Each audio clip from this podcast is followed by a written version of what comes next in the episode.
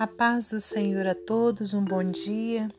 Estamos aqui no dia 23 de novembro de 2021 para meditarmos na palavra do Senhor. Eu te convido a abrir no Evangelho de Lucas, no capítulo 22, nos versículos 24 ao 34. Lucas 22, do 24 ao 34 o maior será como o menor.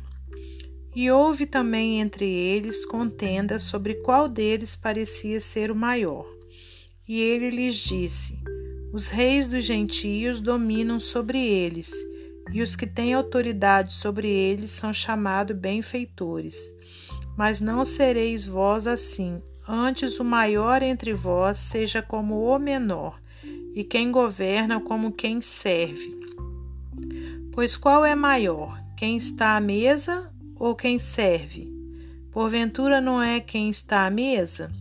Eu, porém, entre vós sou como aquele que serve, e vós sois os que tendes permanecido comigo nas minhas tentações. E eu vos destino o reino, como meu Pai me destinou, para que comais e bebais a minha mesa no meu reino e vos assenteis sobre tronos, julgando as doze tribos de Israel. Disse também o Senhor: Simão, Simão, eis que Satanás vos pediu para vos cirandar como trigo, mas eu roguei por ti, para que a tua fé não desfaleça, e tu, quando te converteres, confirma teus irmãos. E ele lhe disse: Senhor, estou pronto a ir contigo até a prisão e a morte. Mas ele disse: Digo-te, Pedro, que não cantará hoje o galo antes que três vezes negues que me conheces. Senhor Deus e Pai, nós te agradecemos por mais esse dia de vida, por essa oportunidade que o Senhor nos dá, mais essa oportunidade para podermos meditar na Sua palavra, Pai querido, que o Senhor seja louvado e exaltado para todo sempre, que o Senhor possa falar aos nossos corações através dessa meditação nessa manhã, que eu seja um instrumento do Senhor, um vaso de barro, Pai, para transmitir a sua vontade. Pai amado, te peço mais uma vez que abençoe a todos os ouvintes da palavra do Senhor, que abra o nosso entendimento espiritual que o nosso coração esteja, meu Deus, aberto para receber a Sua palavra. Pai, continua abençoando os nossos familiares, guardando a nossa vida, repreendendo o mal, repreendendo as enfermidades, repreendendo o coronavírus, em nome de Jesus. Entregamos todas as coisas em tuas mãos, te pedindo, Pai, que fique conosco, continue conosco, para a glória de Deus Pai, Deus Filho e Deus Espírito Santo. Amém. Meus amados irmãos, minhas amadas irmãs, estamos aqui nesse dia maravilhoso, dia que o Senhor nos concede para viver. Então é motivo de muita alegria podermos estar de pé, aleluias, na presença do nosso Senhor. E hoje, né, trago, né, pelo Espírito Santo essa passagem bíblica onde o nosso Senhor Jesus, aleluias, é, começa então a passar é, é, é esse direcionamento né, ali para os seus. E, e aqui, olha, no versículo 24, voltando aqui para a gente meditar, diz assim: E houve também entre eles contenda sobre qual deles parecia ser o maior. E ele lhes disse, quer dizer, Jesus, os reis dos gentios dominam sobre eles, e os que têm autoridade sobre eles são chamados benfeitores. Né? Então aqui ele estava falando né, sobre quem? Os reis dessa terra, né? os reis que reinavam ali sobre né, é, os gentios. E aí vem falando, né, que os que tinham autoridade, né, sobre eles são chamados benfeitores. Mas na obra de Deus é diferente, irmãos. Porque aqui no versículo 26 Jesus diz: Olha, mas não sereis vós assim. Antes, o maior entre vós seja como o menor, e quem governa como quem serve. Aleluias, né? Então é um grande ensinamento, né, que o Senhor deixa para nós através aqui da sua palavra, né?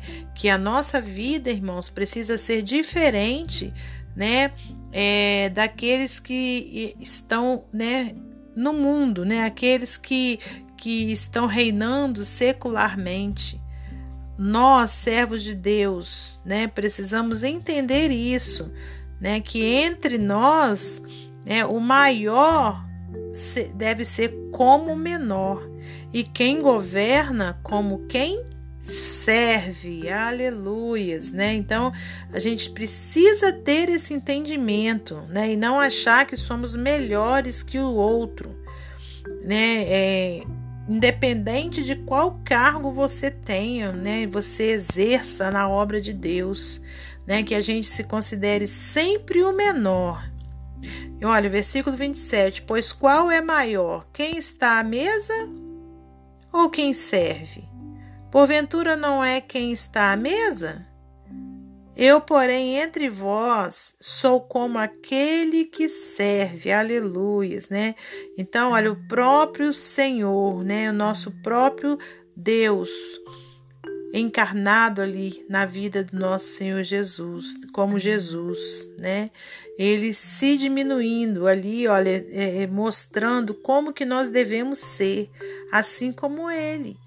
Né? Então, se Jesus, que é o Rei dos Reis, o Senhor dos Senhores, né, se colocava como servo, quem somos nós para querermos ser maior que alguém? É uma reflexão, né, irmãos, para mim e para você nesse dia.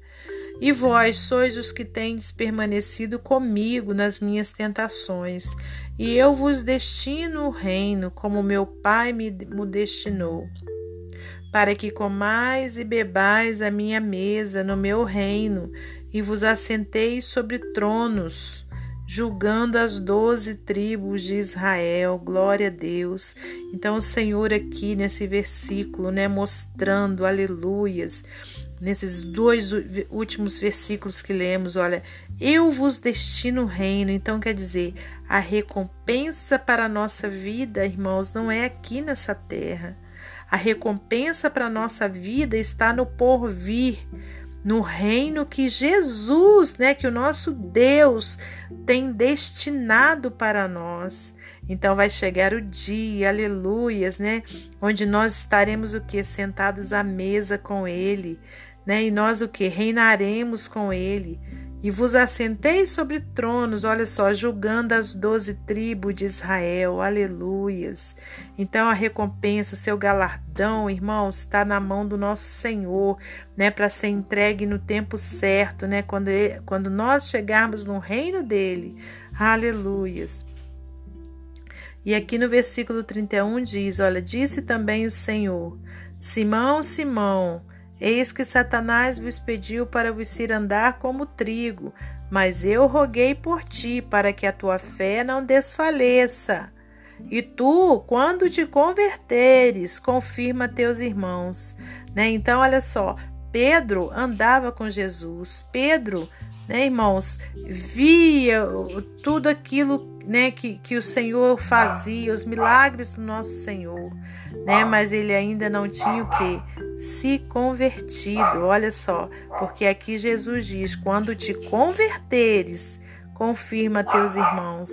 E ele lhe disse: Senhor, estou pronto a ir contigo até a prisão e a morte. Mas só, irmãos, que Jesus é conhecedor de todas as coisas, ele nos conhece por inteiro porque ele virou para Pedro e disse: Olha, digo-te, Pedro, que não cantará hoje o galo antes que três vezes negues que me conheces. Né? Então, será que quando chega o aperto, quando chega a hora difícil, quando chega o confronto, né, que você está, por exemplo, com numa roda de pessoas que não servem a Deus, será que você confirma que você é de Jesus? Que você é servo de Deus? Ou será que você e eu fugimos e negamos o nosso Senhor? Então, que a gente possa fazer essa reflexão e vigiarmos, irmãos, para que a gente possa sempre, em todo tempo, declararmos né, que só o Senhor é Deus e que somos servos dele, em nome de Jesus. Amém? Para finalizar esse momento devocional, como de costume, eu vou ler para você mais um texto do livro Pão Diário. Uma nova chance.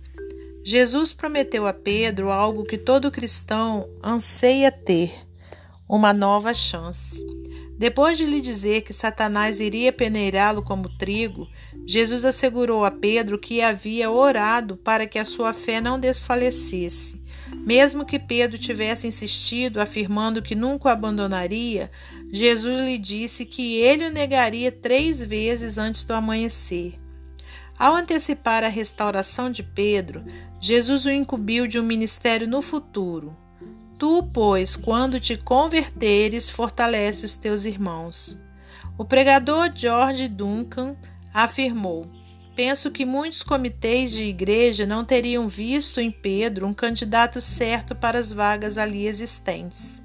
Todavia, Duncan destacou que no dia de Pentecostes Deus escolheu Pedro para pregar o sermão mais importante da história da igreja. Duncan disse: Parece-me que alguns cristãos têm uma mensagem de perdão para os descrentes, mas nenhuma mensagem de perdão para o cristão. Alegro-me em saber que Deus tem essa mensagem para nós. Por causa deste perdão, Pedro teve mais tempo para continuar o seu trabalho. De fato, se você é uma cristã arrependida, se você é um cristão arrependido como Pedro, também poderá confiar que o Senhor lhe dará mais uma chance. Confesse o seu pecado e experimente o seu perdão, sua cura e restauração. 1 João 1, 9. O perdão de Deus vem sempre acompanhado de uma nova chance. Amém? Que Deus abençoe você e sua família, que Deus abençoe a minha e a minha família, e até amanhã, se Deus assim permitir.